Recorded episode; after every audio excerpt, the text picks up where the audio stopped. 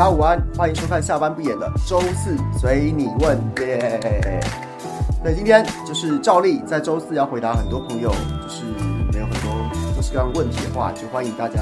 提出来。那每次在开开始之前呢，小编都会开一个一个就是在 YouTube 下面的这个这个社群社群的这个留言，然后大家就会留下很多问题。刚看到他说好之前已经整理了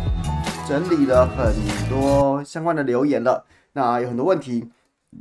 那等一下，我们就一一的来为各位回答。那说说什么呢？说什么呢？大家在讨论在当铺开枪吗？计程车接应不演的 FB 和 Pocket 的 FB 都有贴影片，没错哦。好，来瞧瞧今天大家整理了哪些问题吧。林小牛说：“郭台铭，怎样？郭台铭三个字，到是就是是一个问题吗？是是想要听我谈谈郭台铭吗？我觉得，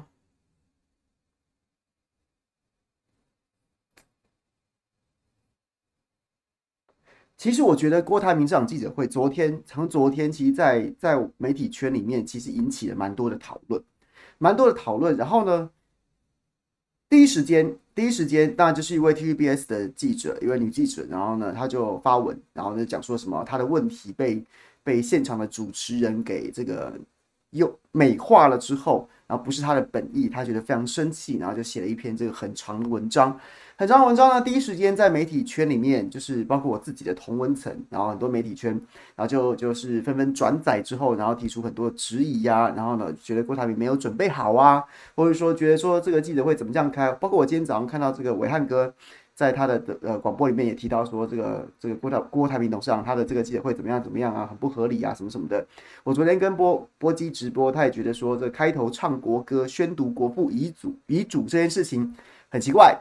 很奇怪，因为这个红海尾牙要这样子，就这样子吧。可是记者会，你理论上来说，应该是希望接触到最大多数的受众，但并不是每个人都买单你的红海价值，或是你红海的传统，所以呢，也会觉得这样子是是，他也觉得不妥，开得不好，什么什么之类的。就到昨天呢，昨天稍晚之后呢，就开始就是开始有一些不同的声音，比如说有很多我们的媒体同业，我们的媒体同业，然后呢，也就也就。就是从记者、媒体这一行不做了，就转战公关圈，就会觉得说啊，这有什么错？没有什么错啊，这这就就就是就是就是这是一场记者会，那那记者会的主角啊，他以他自己想要的方式去开这场记者会，也没什么错。万一他万一他真的在记者会当中出了出现，就是。比如说在问答当中出了什么问题的话，那你去怪公关公司也没什么错，也什么没什么不对。然后最后最后就算是就算是这样公关公司开的不好，那也是郭台铭自己或是郭台铭身边的身边的政治幕僚，然后呢决定让公关公司这样开这样开，那你骂骂公关公司也没什么意思。然后这也是一个观点。然后接下来又有很多其他其他政治跟媒体上面的一些一些观点，比如说比如说。用这样子的力道去去监督郭台铭，然后呢，那那那，请问一下，我们怎么面对蔡英文总统七百四十五天不接受媒体提问呢？我们又怎么接受说，其实像是包括陈建仁这个院长，或是说早先的苏贞昌院长，他们在立法院这个总咨询的时候接受访问，甚至在其他很多行程当中接受访问的时候，也有人会整理问题啊，也不是每个记者都会这样子，就就是想问什么就问什么啊。那同样也，他们也会事先去整理问题。那也许甚至还会铺排记者一二三就问三个，谁问第一个，谁问第二个，谁问第三个，问完就走了就没有了。然后或者是说，或者说还有的时候是代问的，在疫情期间还有用代问的方式，就是就是这个幕僚帮忙问。那其实也会美化问题，会修正问题啊。那这个请问一下，记得有有发一篇长文痛干吗？那就是针对一些比例原则的讨论，这些这些这些讨论就开始也有出现。那我个人的看法是。大家知道，他还记得蔡英文总统当时七百四十五天不接受访问，然后接着开了一场记者会，而那场记者会是针对说中华民国这个疫难呐，从明年明明年开始疫期要恢复成一年，大家还记得吗？大家还记得吗？这场记者会，这场记者会，然后蔡总统就说：“啊，这个会给大家提问，然后说给大家问到饱。”于是那天就真的是盛况空前啊，大家都纷纷的，就是用七百四十五天不受访的总统，然后来这个还真的是给大家问到宝，没错。虽然很多问题回答的也是支吾其词，或是说没有没有具体的回答，再不然就是呃呃回答的蛮差的，但基本上是有这场记者会没有错。那在记者会当中，还记得大家大家还记得其中有一个插曲吗？就是呢，这个有一位记者就讲说，就是总统说说，啊，你们这个这个很这个一天到干嘛要这样子，这个很想要问问题，怎么这么多问题呢？然后呢，就有一位记者脱口而出讲说，我们想你呀。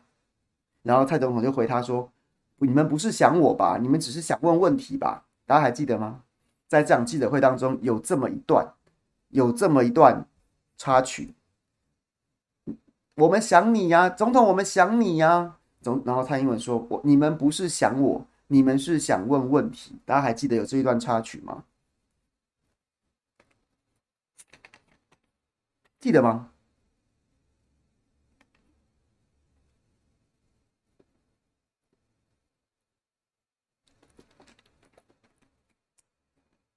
刚好说出我们想你的这个记者。”就是这一次 Po 文干掉郭台铭的同一位 TVBS 女记者，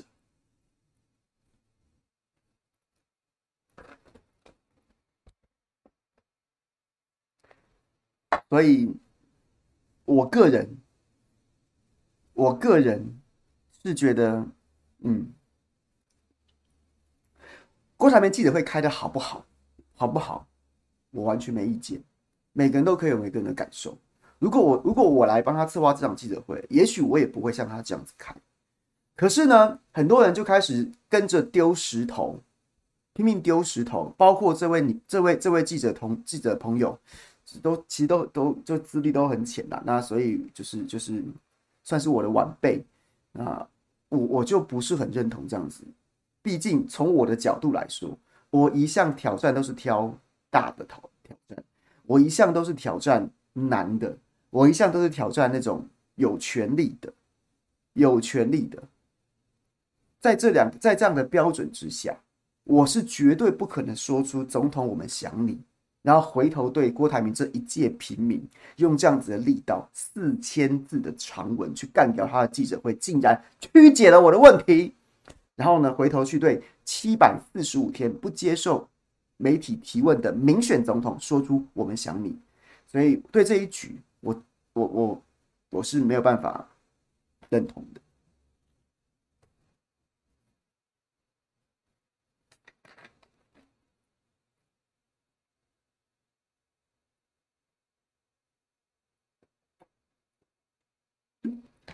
OK，所以你是要问我郭台铭什么东西呢？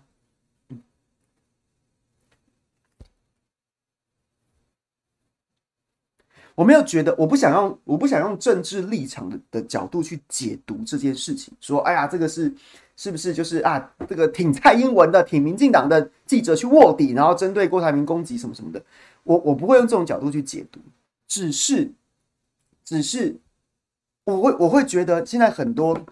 因为这篇文章，然后呢，针对郭台铭的攻击，然后就是就是就说，你看他根本就不尊重记者。啊，从记者的这个第四权的角度，就是应该要监督。你看他根本就不给监督，可是我就不觉得这件事情是从第四权的角度，什么记者尊严的角度出发，然后怎么样怎么样怎么样，我们就不觉得啊。我觉得他就是一个记者个人品牌的公关操作，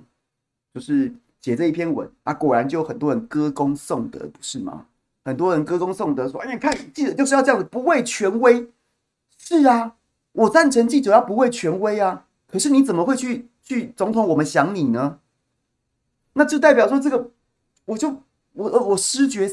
我失觉失调了，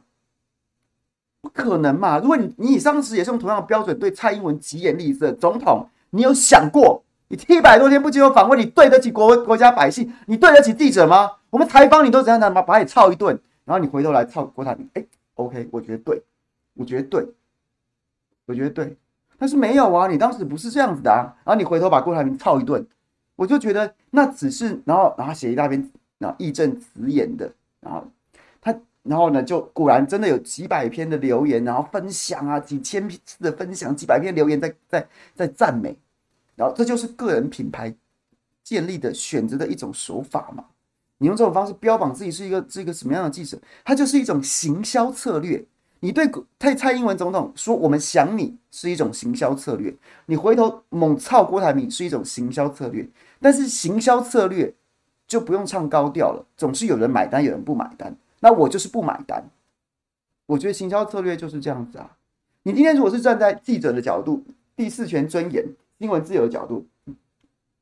我一定支持。但是你个人品牌的行销，那我就不见得支持。你也，你各位也不见得支持。你也不需要一定要支持，就这么简单。我对这件事情看法就是这样。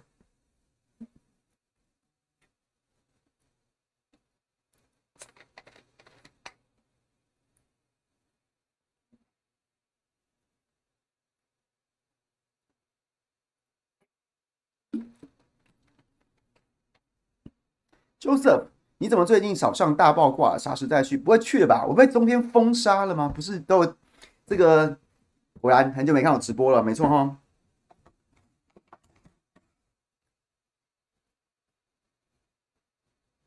我现在是，我现在是黑名单，所以我就不会去了。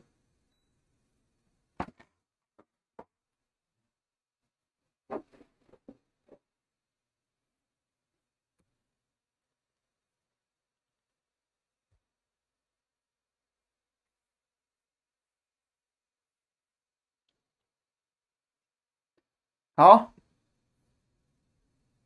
宁渊说废心大战全民调有内部消息吗？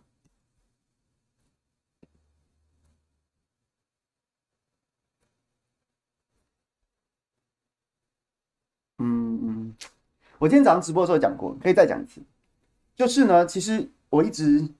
我从第一天第一天民调，就每天其实都晚上都会跟徐小新交换一些资讯，然后然后呢，其实。我觉得没有没没有人有办法知道完整的的的民调数字啊，所以这个东西也不用在那边东，也不用在那边什么事都往阴谋论那边去想。但是但是能不能掌握到一些，能不能用科学的方式去去试着去去掌握结果，掌握结果是其实是可以的。怎么说呢？然后我就再跟大家讲一下这个细节。早上讲过了，然后这再跟大家讲一下，就是呢，当民调进行中，假设。假设这个民调进行的进行进行的时候是啊，这个两家啊两家民调公司，然后呢就是分别有这个三四十位这个电访员，电访员呢，然后就坐在这边打电话什么什么什么之类的。那在在这个在用这个民调进行的过程当中，双方代表都可以派出所谓的监听员，监听员。那监听员的的形式呢，就有点像是说，哎呀，这个房间里面，然后大家在打电话在做民调，然后监听员可能在旁边呢，然后呢就是有一个电话。它可以拿起来之后呢，就有点像是家中有有同时有两个两两两家两个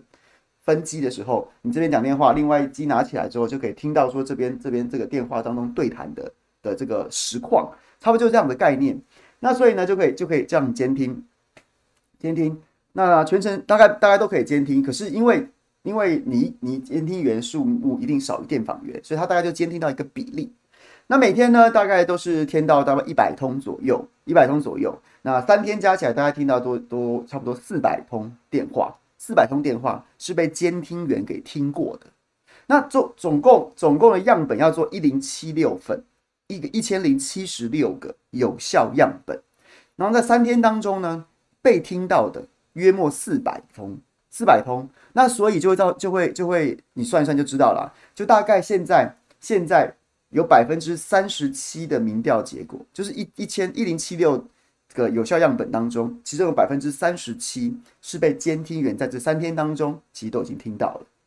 那在这百分之三十七已经被听到的、已经被听到的的这些样本数当中，根据徐小新自己的说法是，他的数他的民调的，就是支持他的通数电话通数是赢的，是赢的。那所以就是三百分之三十七嘛，那你就推嘛，推估，那他就推估出他最后一零七六份，他应该也是赢的啦。那当然有没有可能还是会翻车吃土？有趋势有没有有没有可能就是哎一一三十七三这个百分之三十七的时候我是领先的，然后要继续开票开到后面百分之六十几的时候我就翻车了，这当然有可能，但是在统计上面的的出现的几率其实是并不高的，所以由此由此徐小新的。自信心就来自于此了。那如果要更细讲的话，这百分之三十七当中，监听员听到的部分，哎，我刚不是开冷气没有？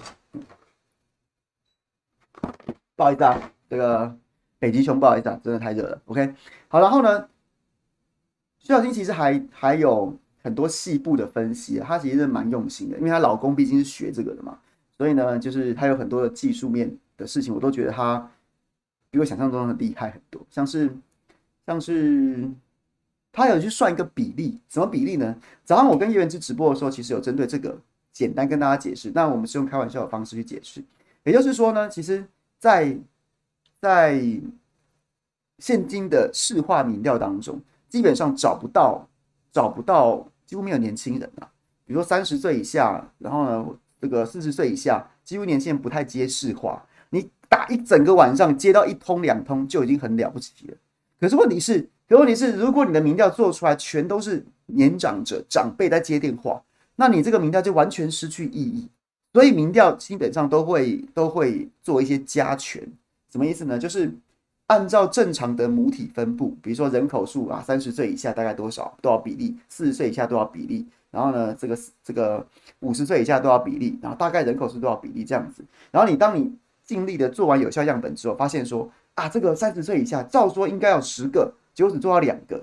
那那可能就会被某种程度的加权，比如说乘以五啊，变成十个啊。然后呢，这个三十岁以下做到三十岁一下子做到十个了哦，那那那第十一个那就不记了。然后四十岁以下他做了做了做了大概四十岁以下大概做了做了做了八个，那可能就要乘以一点二五，然后冲到十个，就是所谓的加权，他就要用这种方式去弥补那个那个绝对数不足，但是还要还原那个母体的样态。那徐小新就之前就。就试做过几次模拟的民调，确实年轻人普遍普遍都支持他，但是年轻的样本非常少，年轻样本非常少，所以呢，在过去徐小新他说他自己做过两次模拟民调的状况，就是他在他在可能在绝对数，就是在做出来就是几通就是几通，几通支持费鸿泰，几通支持徐小新，这个绝对通数，他有时候会输，他有时候会输。因为接电话的很多都还是长辈啊，长辈都偏多。可是呢，如果一旦加权之后，他有可能赢，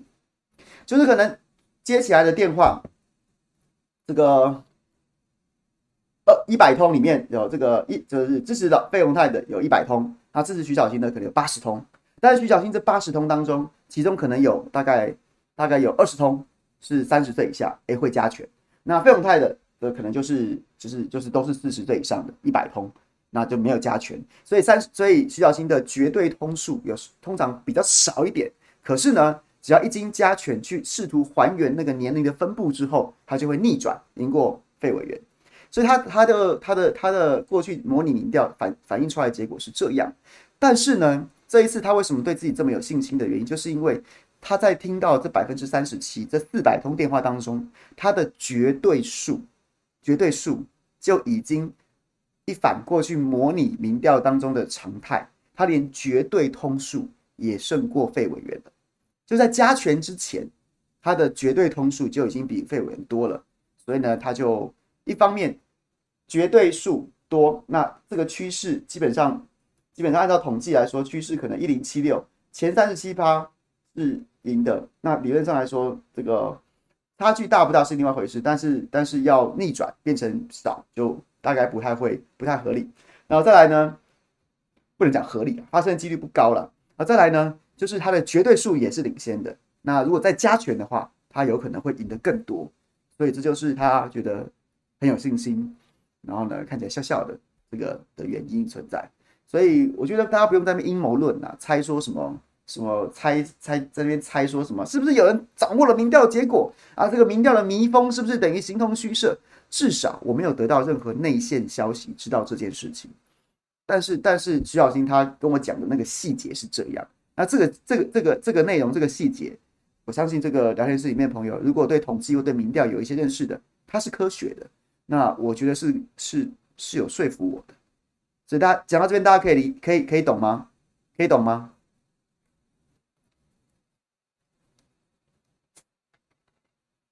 这样可以懂吗？在民调这一局当中，就是没有什么人有内线消息啦，只是徐小新他用在在游戏规则当中是真的，我觉得很厉害的啦，把所有细节都已经都已经沙盘推演过，然后根据现在，然后然后他他他提出的这些说法，我是我是觉得我有被说服啊，从科学的角度。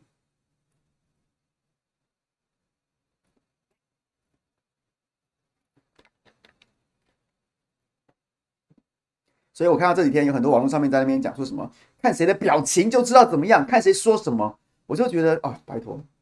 不知道你们是不是反串的网军，或者是说纯粹就是这个深绿废粉啊？我没有对废粉真正废粉我没有不敬的意思，就是就是大家戏称嘛，就是绿营在反串，在那边攻击，然后呢这些在那边讲说啊，看了谁的表情，或者说啊徐小新为什么要说谎什么什么的啊，你们就去，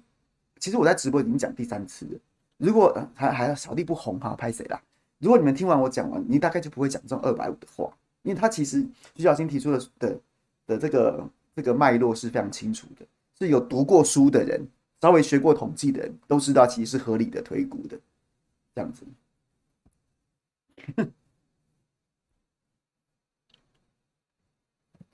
所以对啊，是不是很多讲说什么看看徐小新的表情，嗯，看他讲什么，我看费委员的表情，哦，这是讲什么就知道了，你看知道就知道谁赢了，就知道谁。你你们你们真的很无聊，你们要 diss 徐小新，我都真呼吁很多深绿的朋友、绿营的朋友、绿营的网军，你们要攻击徐小新，收钱办事，或者是说你真的很讨厌他，我都没意见。但是你的对手是这么认真的一个女人，那请你们也认真一点，不要讲那些义和团的事的话。我看了之后我都翻白眼，我觉得说你们也太不尊重她了吧？她是这么认真、这么聪明的女孩，然后呢，结果你们就是用一些那种那种。那种喝符水、吃香灰，然后神功护体那种二百五的话去攻击他，我真的觉得，难道徐小新不值得更好一点的抹黑吗？难道徐小新不值得更更犀利一点的攻击吗？你们真的二百五哎，对，大概这样。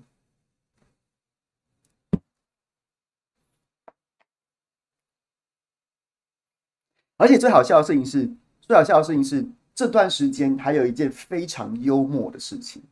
幽默的事情，我不知道这件事情是真的设计好还是怎么样，还是怎么样？是是徐小新前两天的时候，然后还然后他那时候其实就还没有办法得得到最后的数字的时候，就没办法，就是连百分之三十七的数字都还没掌握，就是那四百通接听电话还没听完的时候，然后他就他就其实就对自己很有信心，很有很有很有信心。为什么？因为同一时间同一时间，民进党在同一个选区里面。也在进行民调电话，然后把徐小新跟费永泰都放进去进行进行这个党就是政党对比，政党对比。所以呢，那那当然，其实这也这也无可厚非嘛。这个民进党在初选当中的这个两位角逐者，就是市议员洪建义跟市议员许淑华，跟徐小新都是同事。那你说彼此这样，基本即便政党不同，但私底下其实也都认识嘛，同个选区跑行程什么都认识。然后呢，彼此的助理也都很熟。那那他们在进行民调的时候，也有所谓的监听员，所以你就听徐仔讲很多很好笑的事情，就是绿营的洪建义跟许淑华的助理在做民进党初选的监听员的时候，一直听到有很多人接起电话来说，唯一支持徐小新，因为民进党的初选的的这个民调，他也不会告诉你说我是民进党内的初选，没有。然后但是呢，有很多松山新义区的这个居民是很可爱的。听到这个民调电话，哇，就立刻说唯一支持徐小新，因为他们他们就就想说啊，我是不是接到国民党的了？我赶快这样讲。所以呢，就是 对，然后我觉得徐仔在讲这段的时候，自己是蛮感动的。然后，所以所以就可能这个某种程度也会反映在结果上面，就是徐仔的粉丝很动机很强的，愿意帮他在家守电话。对，所以。就是这些故事，也许等到等到过两天，等导员投票结束之后，有兴趣的朋友可以去他直播，抖内他问他，请他还原所有一切的细节，应该蛮精彩有趣的。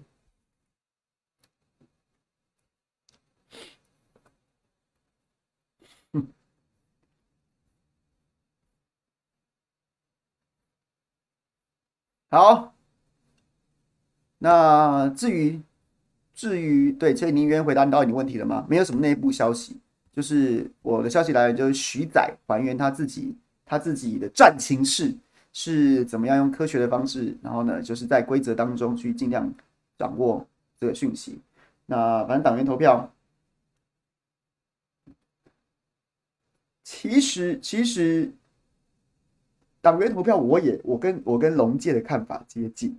就是我也我我觉得民调现在就是这场选战打到后面，很多朋友讲说啊，包括像是我也不知道真蓝还是假蓝的的朋友就说徐巧芯这样太难看了，我真的不支持什么什么什么的。可是包括我本人也被问起这个问题，有很多我很多朋友此时此刻也正在初选，然后我就觉得，然后他们问我说：“哎，徐巧芯这样打会不会反而有像七伤拳一样？然后呢，反而自伤？”然后我会觉得，那我的我的想法跟他们不太一样。我觉得确实他是走一步险棋。那那个险棋是什么？哎，我好像在直播当中也讲过，就是我觉得那是一个因为你的基层被人家锁住了。或者说你的这个，比如说黄复兴啊，或什么什么这些组织票被人家封锁了，所以你只好采取一个空战极大化的方式，就是就是原本你的空战可能是比例是这样啊，可能空战多一点，陆战少一点，可是你的陆战基本上你必须预期你已经被人家锁死了，所以那你就只好把你的空战，就是像是像是假设就是轰炸机开过来，然后呢说如果可以精准的轰炸，直打军用设施，那最好。可是问题是我没有陆战了，所以我就派战略轰炸机来把这个整座城市炸成一片焦土。然后大家当然会骂说：“哎，为什么要这样子打？”但是我没有别的选择，我就只能这样子。所以我那时候就觉得徐仔大概是在玩这一套，玩这一套。然后呢，就是与其与其在那边好像还还在意姿势好不好看啊，这个这个说话格调什么什么这些，不如我就他妈把你炸烂。我的空战是优势，我就把你炸烂，我就是要争取最后胜利。我当时是这样想的啦，就是就后来我有在问他这件事情，果然徐仔确实是这样想的，我们还蛮有默契的。那我会觉得这，我会觉得这样子的打法，他如果打赢，基本上会是民调跟党员投票双赢的可能性是存在的。那就算民，就算党员投票对方组织还是很强固，就是就是就是。讲好了组织票投谁就是投谁，票票入轨。即便是这样，我也觉得差距不会太大，因为你就是饱和攻击，你就是狂轰滥炸，这是一个形容词，大家不用在那边在文字上面做文章。狂轰滥炸之后，你有可能炸出很多组织票以外的党员呐、组织党员可能是被人家打电话抠出来的，或是平常就是人头党员，或者甚至怎么样，不管怎么样的送去投票。但是因为你的空战炸到这种程度了。所以很多党员，哎、欸，我靠，我还党员啊！我本来不想投的，我也本来也不是谁谁人头党员，我也不是谁谁谁的条卡。但是啊，现在有这个机会，哦，这个好啊，我注意到了，那我去投票，有这个可能性存在啊。所以我并不觉得，如果这个选战打得很冷、很冷、很冷，那我保证党员投票全是组织票。可是你把选战打得这么热，就会有就会有可能，就可能会有很多自主的党员去投票。所以，所以我并不觉得徐小新的党员投票，我不敢，我不，我不会像民调一样对党员投票乐观。可是，我并不觉得这次党员投票的结果会像四年前这个王宏威议员、王宏威委员跟当时的费鸿泰委员，然后呢，在在投出来的那个那那个那么令人绝望的六三比这样子的比例啊。所以，基本上我是，如果你是巧心粉的话。我是不想要把它讲这么死啊，我只能告诉你说，目前种种种种这个已知的事实证根据，然后呢，再加上我个人的政治判断，加起来，我觉得徐小新赢的几率是蛮大的。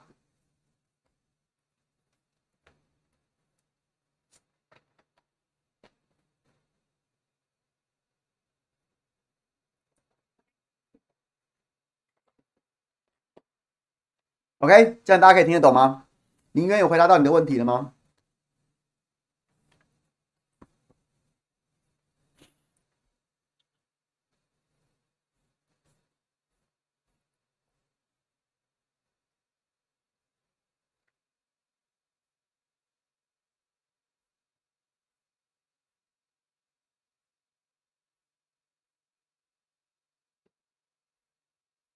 当西西，国民党有能力把战争与和平打成选战主轴吗？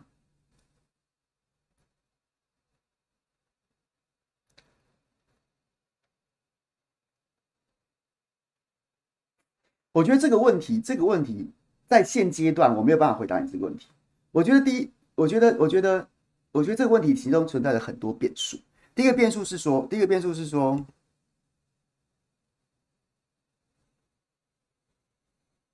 国民党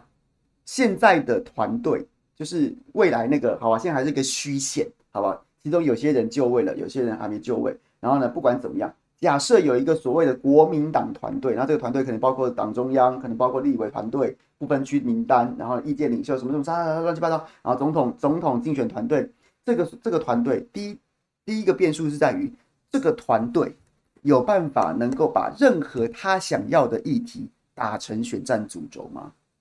这是第一个问题。因为我们都知道说，民进党这么会选举，民进党是全台湾最强的公关团队，然后呢，是甚至超过很多商业的操作，民进党太厉害了。所以第一个问，第一个变数是，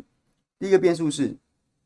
国民党有办法把任何议题他想要的议题。国民党打成选战主轴嘛？国民党有议题设定的能力嘛？这是第一个。第二个，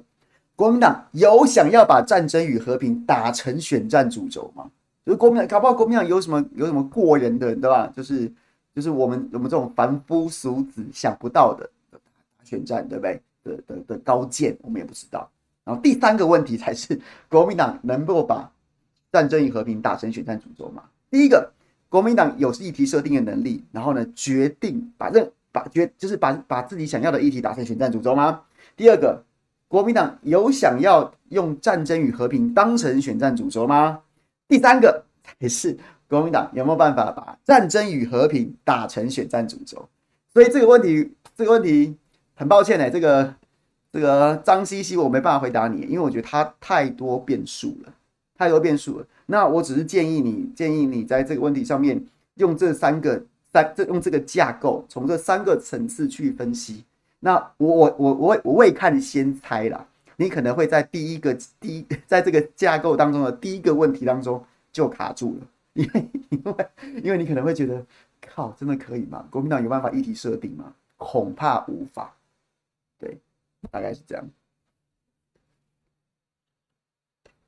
大家都说没有，大家都这么没有信心吗？我快笑死了。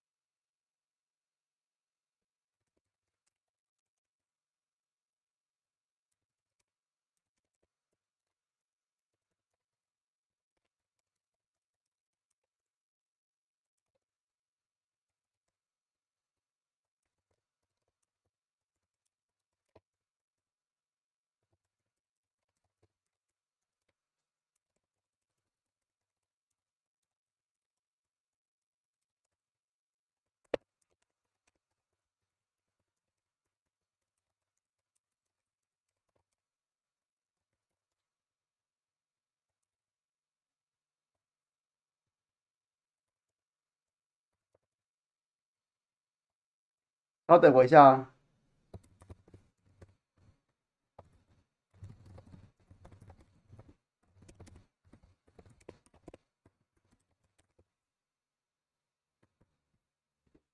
好，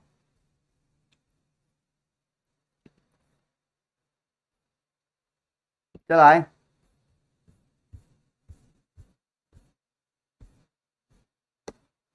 江东小香香说：“今年松松信初选和四年前相比，热战程度有高很多吗？在党员的母体结构下，巧芯有可能靠着空空战带动陆战，吹出可观的自由党员票数吗？类似前年党主席选举时的张亚中，我觉得是是是可以啊。而且我也不觉得前，而且其实我也不觉得前年党主席选举时的张亚中是是自由党员的票，他们很多还是还是组织票啊，还是还是组织票。其实党员投票都通常都是组织票居多啦。”对啊，然后所以，对，我觉得有啦，有带动很多自由党员，有带动很多自由党员。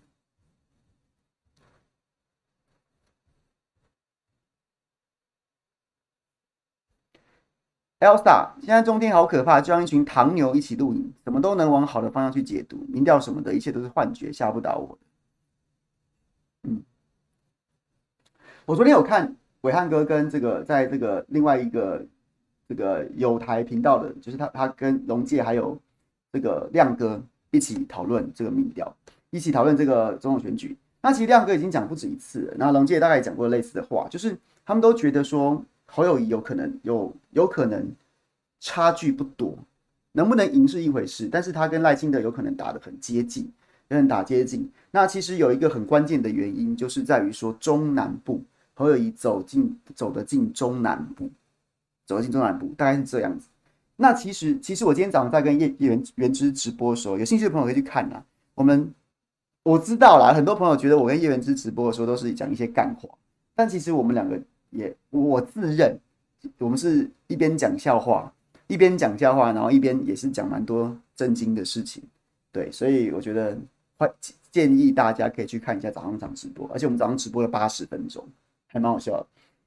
的。好，然后我觉得啦，我觉得现在问题是在于什么？就在于我仔细去盘点说，我觉得侯市长现在现在。因为我一直在在反复的思考，说要支持到底现在支持他的人人是在支持什么？如果你在三个月之前支持他，那你问他是支持什么？那一定是支持他，他新北市长赢两次，哎，越赢越多，哎，然后他的这个这个支持率这么高，赢的票数这么高，代表众望所归啊！所以三个月前支持他是一件完全合理而且容易的事情。可是这三个月过去之后，看起来好像不是这样子啊。你你你原本觉得说，因为大家太认同他治理新北市的政绩跟治理新北市的这个这个方式，所以呢，我支持他选总统，把新北市经验复制到全国。但是显然现在看起来，民众并没有多认同你的新北市治理经验跟你治理新北市的方式嘛，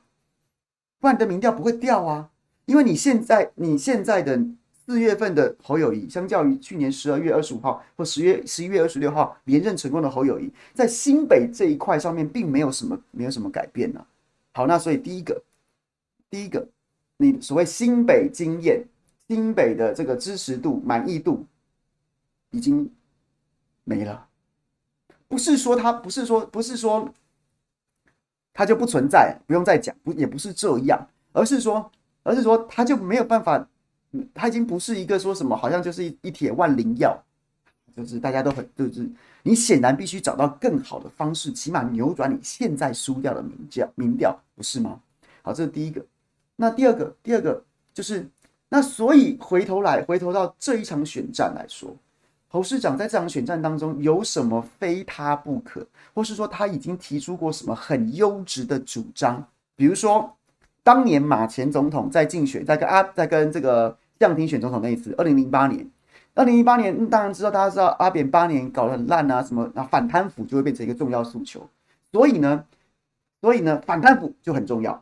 反贪腐这个这是一个这是一个一个很有力的诉求号召，大家觉得一定要让当时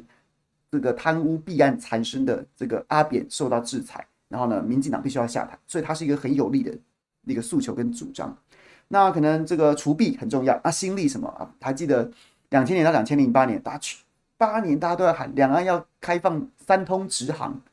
直航尤其是直航嘛。那所以，但是阿扁一直没开放啊。那那那那些年，我们都还要去香港、澳门转机啊。那所以三通陆客来台，两岸要这个复复谈，这些就变成一个很重要的主张。大家会觉得支持马英九，支持三通就支持马英九，支持马英九就是要三通。这就变成一个很有力的政策主张。那请问一下，侯市长有提出这样的主张，或国民党有提出这样的主张吗？也没有啊，也没有啊。所以，所以，所以，第一个，原本大家觉得第一大直辖市都可以都可以四十几万票赢这么多连任，那他总统一定就是一步登龙啊，就现在没有啊。所以这个这个利基先不见了。第二个是。在这场选战当中，国民党已经有提出一个什么，让民众心中有一股火在那边烧着，就是要换党执政呐，我就是要给侯友一做啦的的的那股的那个诉求，没有啊，没有人讲得出来啊，也没有啊，那所以，所以，我其实认真的盘点一下，认真的盘点一下，我觉得侯市长到现在之所以被支持，被支持，可能两个很重要的心理因素，就是他相较于郭董、郭台铭董事长主要竞争者，他的不确定因素比较低。就即便你你你也不喜欢他那个样子，可是你大概知道他就是那个样子，所以你可能心中人人的人的认知。人的认知都会选择性的去亲近那个比较不危险的状态，这就是当人的认知出现不协调的时候，他会很他会很自然的去选择那个比较安全的选择。那侯友谊相较于郭台铭就是一个比较安全的选择，这是一个心理因素。那第二个，我觉得最关键最关键，侯友谊之所以在大家在支持他，我觉得是因为他是本省人。而我觉得，以我尊敬的亮哥跟尊敬的龙介兄沟两位，他们在直播当中没有明讲的事情，什么叫做走进中南部的亲和力？其实说的就是侯友谊是侯友谊是国民党近二十年来在李登辉之后唯一一个提名的本省人。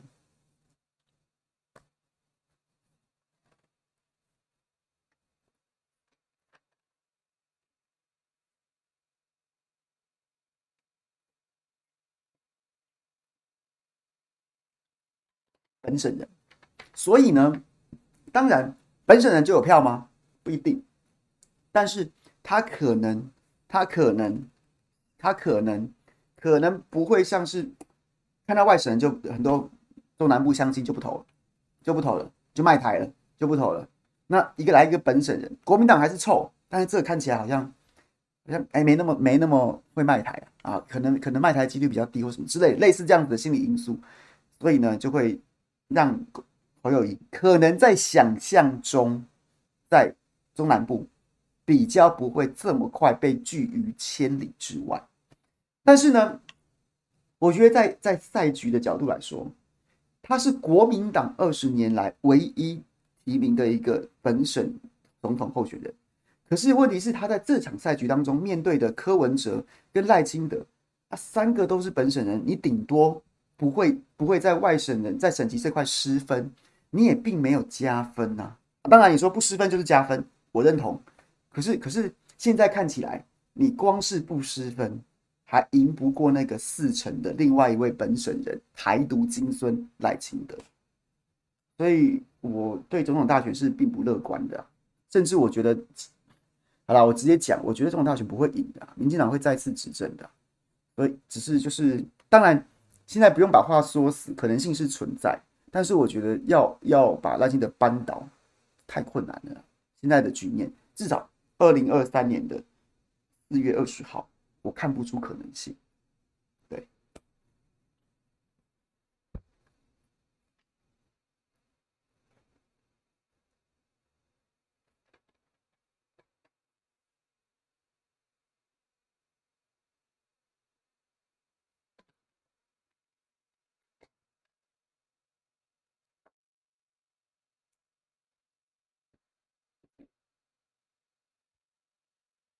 OK，这样大家可以理解吗？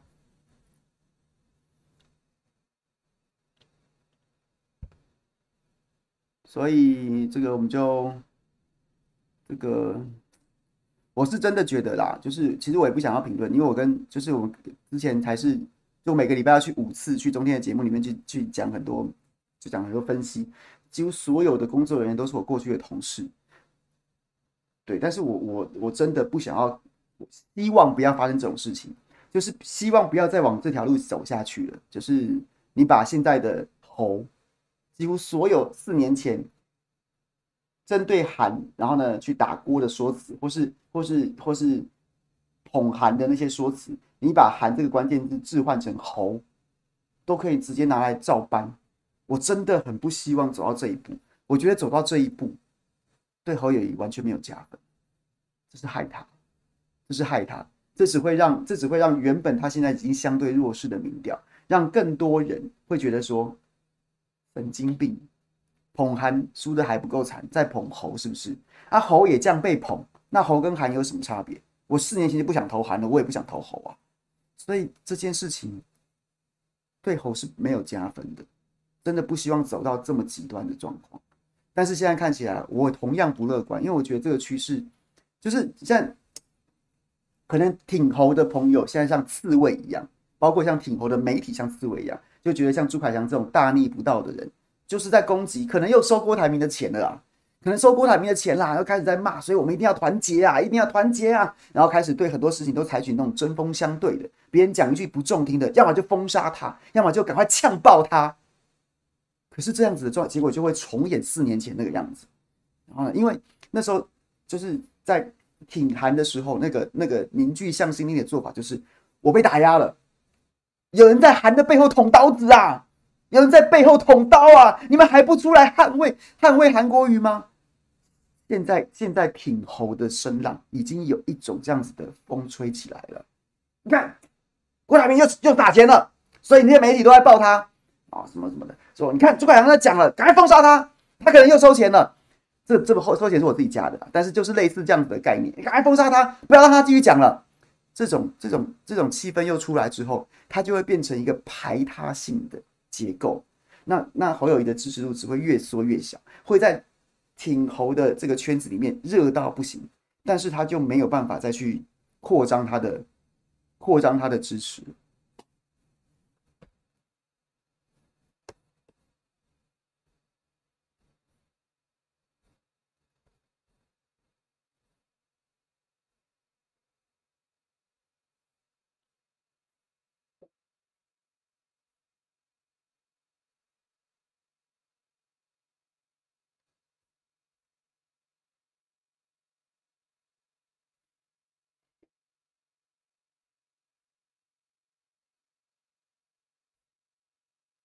对，OK，大家理解吗？大家理解吗？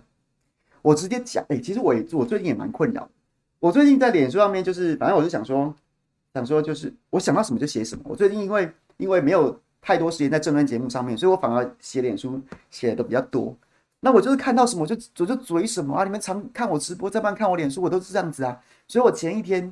前一天嘴说，我觉得我觉得郭台铭不不是。侯友宜那个那个什么五百万根本就没伤啊，什么什么哎、跑过来一大人跑过来骂我说什么挺猴的什么什么的，就这样哎哎靠，我又变挺猴的了，我又变挺猴的了。然后呢，就是这个什么什么深蓝的挺猴的什么什么哎，然后隔天呢，我我又我又说，我觉得我觉得我觉得哎，郭台铭的那个记者会也还也开得不错啊，他的声明说说的不错，说果然你就挺郭的，你就挺郭，难怪你在骂猴，有事吗？然后昨天晚上。昨天晚上我觉得那新闻很有意思，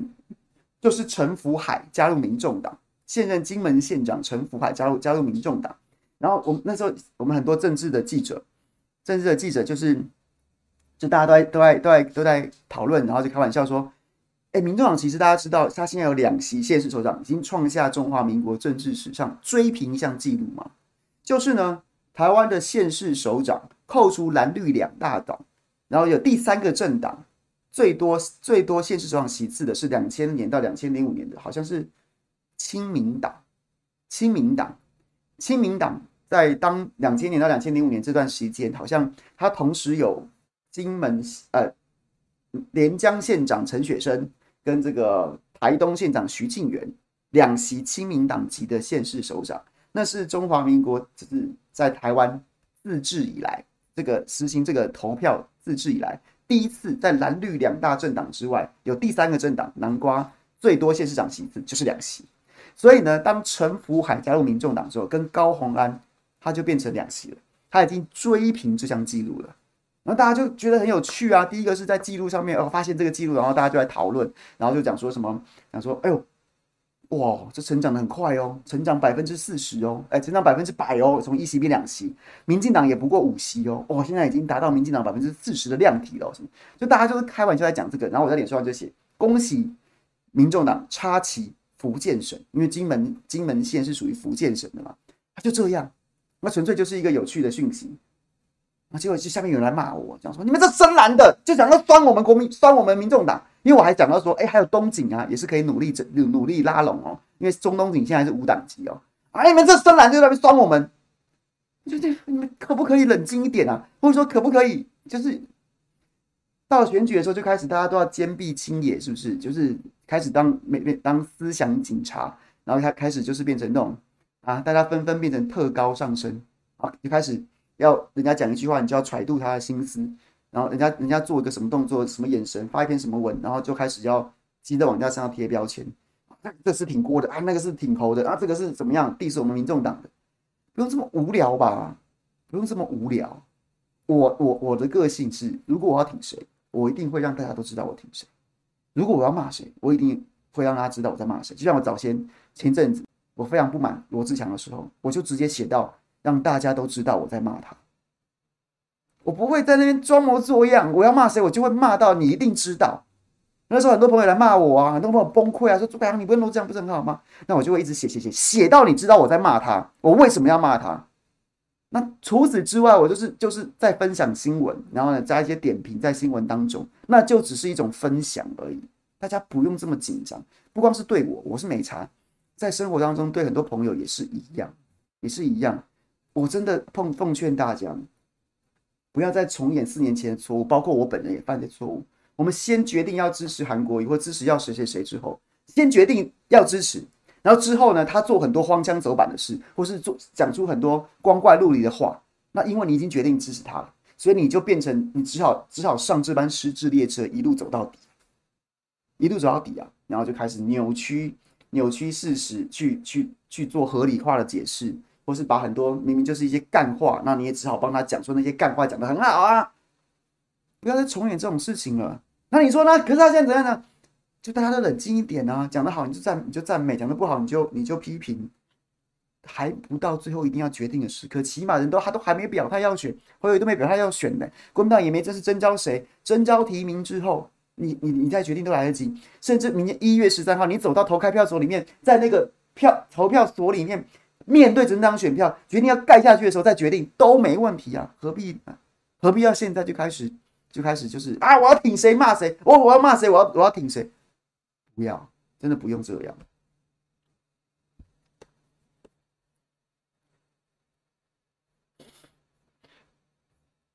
我不会小番茄，我没有无党无色彩，我有，我相对比较接近蓝营的意识形态，这个我承认。那我就不想要说啊，这个怎么样跟着党走，党徽在哪里我就在哪里，或者说或者说这个这个看起来谁谁谁。我要支持谁，我就是先支持，然后再再再再去，先决定支持，然后再再去，就是就是再去，就是他做什么事情，我都要无条件支持。我不想要这样做而已。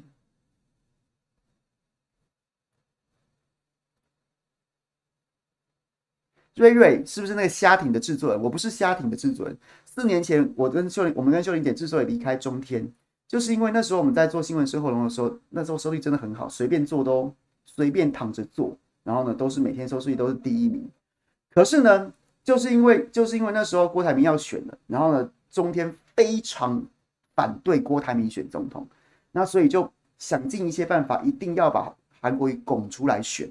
然后然后要打压郭台铭的选情。所以那时候就是蔡衍明总，蔡蔡董事长身边有一群顾问团，很多就是那种什么主笔呀、然后呢大佬啊什么就是。然后呢，就是找吃饭聊天，然后每他每个礼拜会开早餐会，就罗列了一张郭台铭十大罪状，然后那十大罪状就包括什么什么富士康这么多人跳楼，就是一个库官，就是一个奸商啊，说说要承诺投资美国也没去投资，奸商什么什么之类，然后还有什么绯闻呐，然后有什么撕报纸，就是一个就是一个暴君，然后什么什么之类，就这样，然后叫我们天天讨论那些，天天讨论那些，就是不能让郭台铭选。然后在那个过程当中，像是原本我们的固定来宾跟着我们走了四五年，从二零一五年开播一路走到二零一九年，在收视率没人看的时候，也在也在挺我们的很多，像林玉芳委员当时不支持韩国瑜选选总统，加油不要来了，以后不准让他来了。然后呢，像是这个这个沈富雄也是不支持韩国瑜选总统，而且说韩国瑜选总统国民党会死的，以后不用来了，都不用来了。陆陆续续全部被中天下封杀令，就像我现在不能也也就不用再去了的这样的状况一样。然后所以那时候就已经很痛苦了。然后后来那时候东森就跟我们招手，那我们就去了。所以那时候后来东森中天大家被我们背刺我们啊，讲说什么我们收了郭台铭的钱了啦，什么什么之类的。但其实就不是，就是就不是。所以，所以就是因为我自己经历过，我曾经在制作人的角度里面经历过这些，所以我现在现在看，我就看到当时那个风向又吹起来了，我就很不希望这种事情再重演，就不希望这种再重演。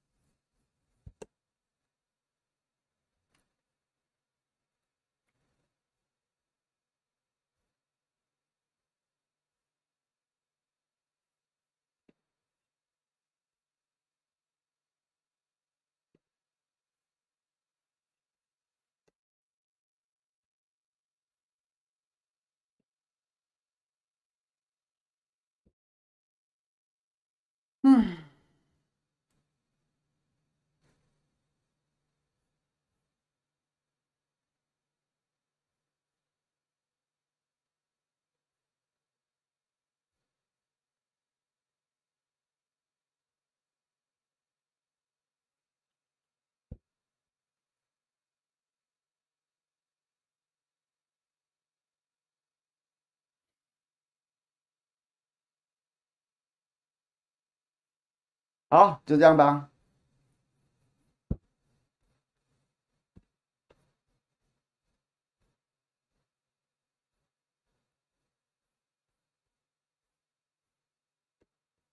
尖尾之战，我看到酸中痛讲，为何蓝营没有统一战线的理念？还有媒体人在谈郭台铭绯闻，到底想赢吗？本来这这真的没有统一战线的理念啊！而且而且而且。我觉得其实本来就没有蓝营不是一整个整体啊，那媒体人为什么要帮国民党讲话？为什么？我我我就我觉得我觉得对价值价价值当然是一种一种讨论的框架，但是我觉得人都要吃饭啊，价格才是重点吧？啊，你说像我知道你在讲谈绯闻的，那其实就辉文哥嘛，他他到现在有一个非常明确的市场定位啊，就是抓着韩粉跟极深蓝的。国民党支持者，那他可以在这一块，他可以靠着喂养他们这样子的资讯，然后对方都是用死忠的粘着度，还有抖内来支持他。请问一下，他为什么要跟国民党中央统一战线？国民党中央是有是有给他什么好处吗？是有是有发他薪水吗？那那不然为什么他要抛弃自己的市场定位？他这么明确的市场定位是成功的。那所以他的粉丝看了这个觉得很爽。对，郭台铭就是这种乐色。看得很爽啊，抖啊抖内啊抖内，这他的这这他赖以生存的市场路线，他为什么要配合你国民党统一战线？你国民党给他什么好处了？所以这才是这个世界运作的本质啊！这才是这个世界运作的本质啊！那那那那那对啊，所以所以好不好？酸中痛，我没有我没有 diss 你的意思，而是说我觉得，其实，在这些问题你看了之后，你现在看了之后觉得。匪夷所思，但其实你只要稍微调整一下你的视角，一切都变得豁然开朗。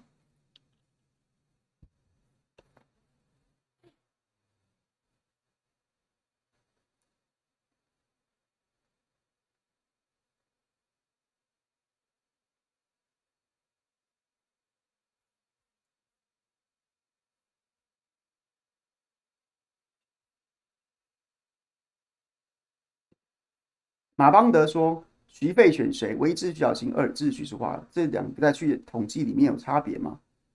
唯一支持徐小新有加权，支持许淑华没有。支持许淑华的话，它只会反映在，它只会反映在这个政党对比，政党对比上。然后呢，这一通可能就是支持许淑华。”支持许淑华要看说你的对比是对比在费鸿泰跟许淑华，还是徐小新跟许淑华。那如果你在对这个不管你在好，不管你在费鸿泰跟许淑华，或是徐小新跟许淑华上面，你对面对这个，你说你回答许淑华，他其实就是就是就是他们的相对比支持率就稍微降下来，但是这个差距非常小。但是如果你是回答唯一支持徐小新，尤其是在这个党内互比，然后说唯一支持徐小新，那这个这个支持率就会加权。因为在在现在民调规则当中，他认为你是一个投票意愿非常强烈的，你一定会去投票，所以你的支持率会被加权。所以在统在统计上面不见得有意义，可是，在民调规则里面是有意义的。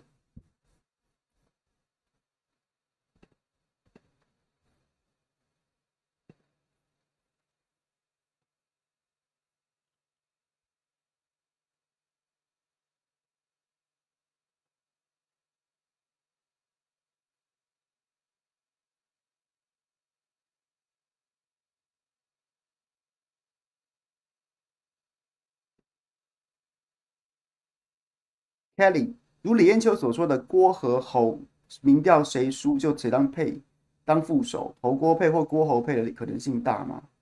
其实我不觉得没有可能，都有可能嘛。然后现在包括像现在谢龙介抛出的说，直接让郭台铭列不分区立委第一名，我也觉得这可能性存在啊，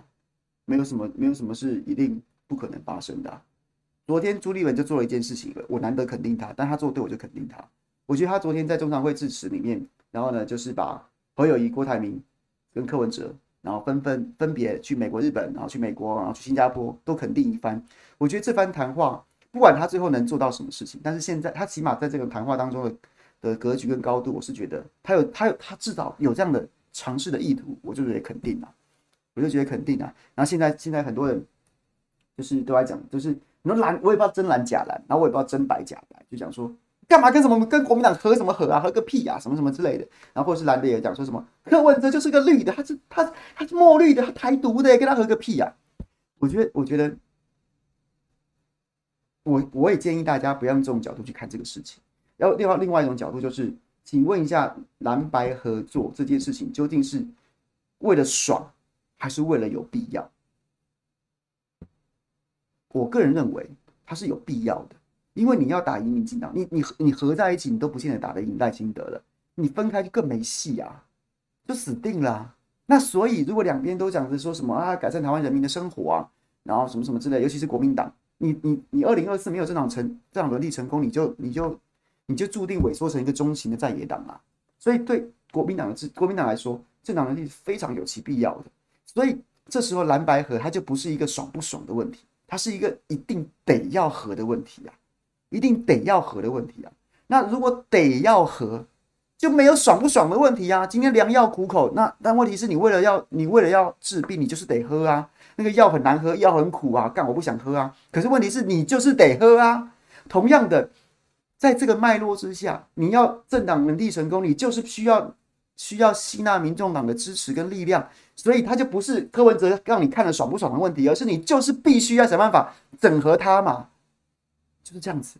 所以，所以不要用那个爽不爽的层次，或是柯文哲今天又讲又骂了国民党什么什么的那那种层次来来来回应蓝白该不该合，或是蓝白怎么合的问题，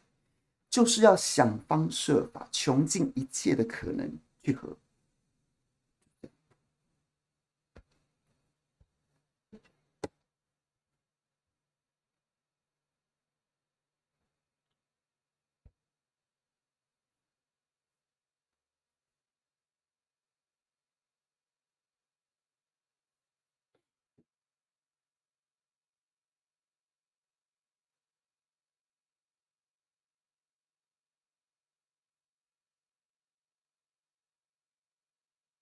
是那种和不是嘴巴喊的，我也我也同样的对，就是前面讲的是是是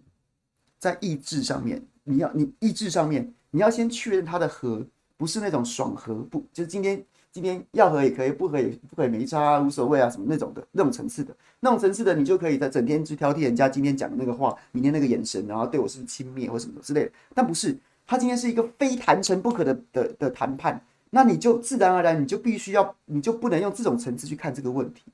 那你就必须要看到你台面上到底摆什么筹码。我觉得今天就有一个非常好的机会，国民党中正万华别提人了吧，直接礼让，直接礼让虞美人可不可以？别提了，直接礼让他可不可以？你你你，与其提国民党自己非要硬提一个市议员出来选，什么不管是郭昭颖还是钟小平，他又选不上啊，大家也不高兴，然后你还要跟虞美人拼。那你直接把这一席让给民众党的友友友军，李美人选这席可不可以？可以呀、啊，为什么不行？你也选不上啊。然后到最后你们两个人就是蓝白分票之后，然后民进党随便提一个谁啊，又上了。然后有有有有有屁用？民众也不想看这个啊。国民党支持者我那那就是你就不要提了嘛，直接让给人家，拿实打实的实打实的条件去跟人家换。OK，这个模这个形式 OK。对不起，民众党真的提不出会赢的人选，那我们那对不起，我们还是那那怎么谈？再想想看。哎，但是民众党提了一个，哎，大家都觉得有机会赢哦，而且会赢哦，那国民党就不要提了嘛，这有什么难的？就是这样子啊。所以要和，那就请朱立伦拿出实际的条件来谈，就这样。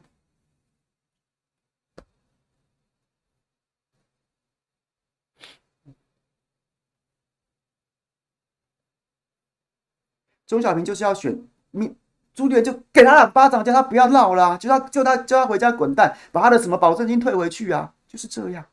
不然党主席这么好干，我就干啦，我就干了，我就真的这样干呐。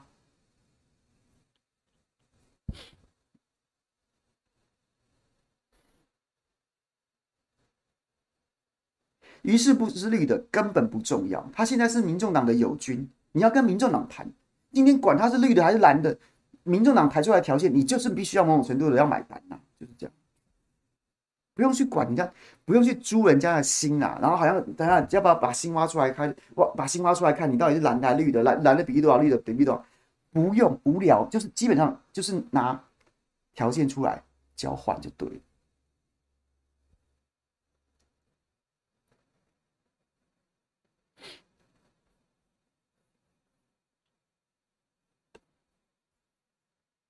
李彦秀的吃相，我没有觉得，我跟彦秀的感情也蛮好的，所以我不会用吃相，我不想用吃相这种角度去，我只能觉得说他的政治决策一路都是都是很喜欢求稳健跟保守，然后呢，就是所以他会觉得他会觉得啊，我先回国选个议员好了，至少我有议员可以做，哎，选上议员了，哎，那我觉得搞不好可以拼一拼议长，啊，我就试试给他拼议长，那没有当选之后，哎，看到这个立委有机会选的啊，那我就再选议员，再选立委好了，我觉得。你问我赞不赞成？我不赞成，我不赞成。我觉得他本来就应该直接瞄准二零二四再选立委。可是呢，他既然要选议员，然后又要选立委，一定会遭受到一些批评。那他是自己承担，因为这是他自己做的决定。很多人劝他不要，他还是决定要这么做。那他也许会得到一个，就算选不上立委，还有议员可以干的好处。可是他同样的就会因为这样成为他选立委的一个包袱，那他就自己承担，就这样。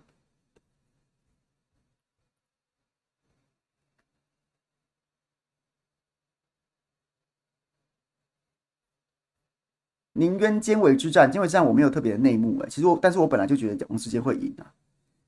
何志伟下一站去哪？我不知道，再看一下。我跟何志伟没那么熟，所以我没办法预测他话会下一站去哪。可能在在，可能也不会去哪吧，就继续，就是家族势力那么大，那也许也许如果民进党再赢的话，会另有安排吧。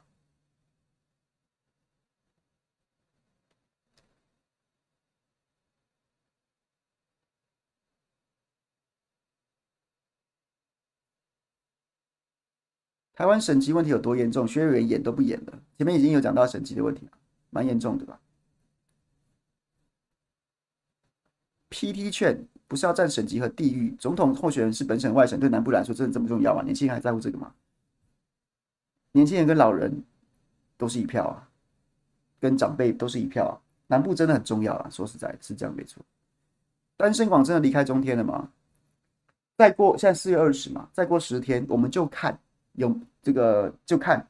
我们这个王政的节目有没有如中天所说的所说的，就是筹备当中有没有开起来。我我不想要再对这个议题上面去，因为因为他有他有叫我先不要讲了，好，我说我就让我就答应他，我不讲了。我们就一起来期待，我们就一起来怀着一颗热切的心期待，四月底还剩十天，他究竟是会把节目开起来呢，还是会继续这个不知道死去哪？我们就一起来关注这个、这个、这个变化，OK？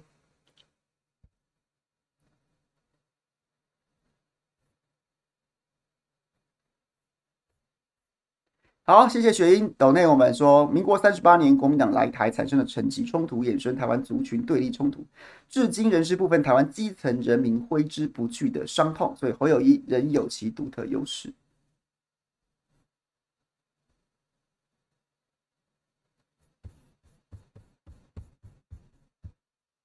HBZ 说蓝白合看亲民党不就知道了？国民党哪怕只发挥一趴弄老宋的能力，都能打死塔绿班。我不敢辩论说，朱大大想问你如何评价和看待李彦秀的吃相呢？这我刚刚已经回答你了。HBZ 说现在真的没什么兴趣看国民党的烂戏，就我看来，想踢下塔绿班比起国民党，还不如期待烂功德又自爆，被柯捡到浅绿、浅蓝绿获胜还比较现实。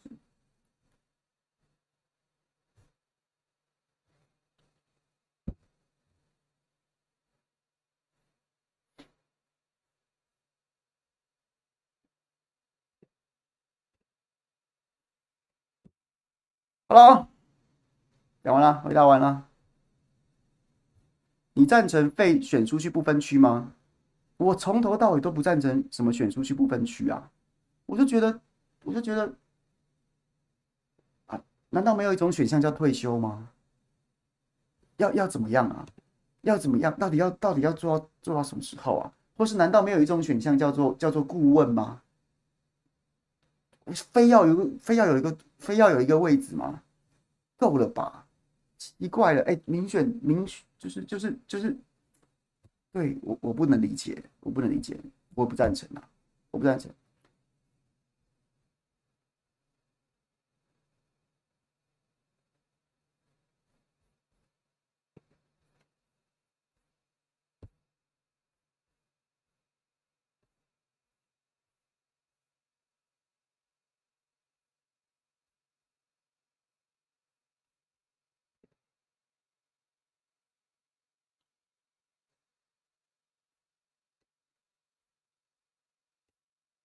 好了，谢谢大家了。明天早上还是有谁来早餐跟斌哥直播，然后呢就准备放假啦，准备休息放假啦。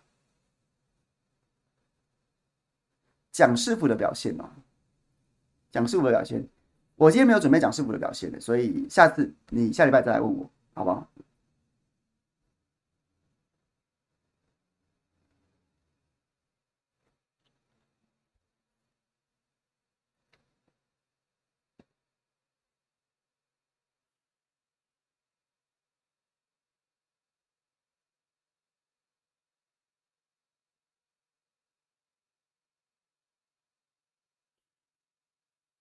好了，谢谢大家了，就这样子了，拜拜。